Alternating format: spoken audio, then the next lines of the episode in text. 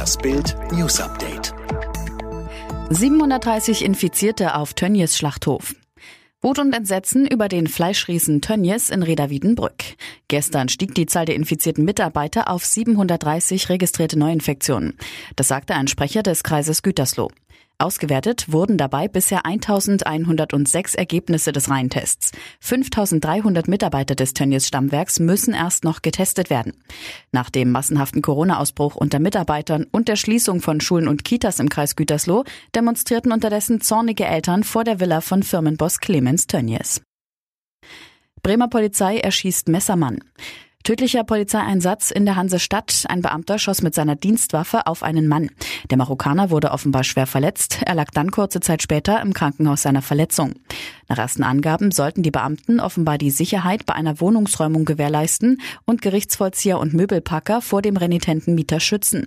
Er soll die Polizisten mit einem Messer angegriffen haben, als der tödliche Schuss fiel. Das berichtet Nonstop News. Paukenschlag bei den Ermittlungen zum Mord an einem Georgier im letzten August im Berliner kleinen Tiergarten. Am Donnerstag erhob die Bundesanwaltschaft Anklage wegen Mordes gegen einen bereits inhaftierten Russen.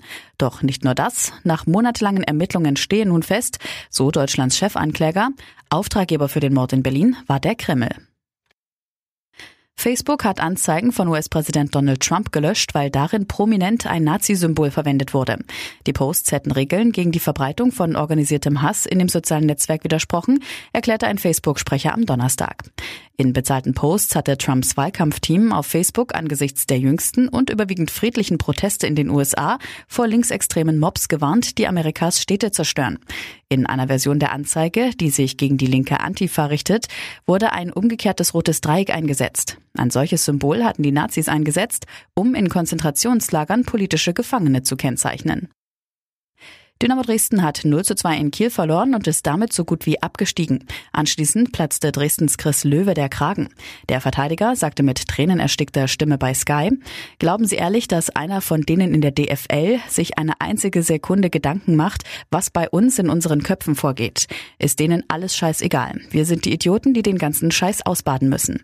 Hintergrund, Dresden hat die Saison aufgrund von Corona-Fällen innerhalb der Mannschaft zwei Wochen später begonnen und musste seitdem alle drei Tage spielen.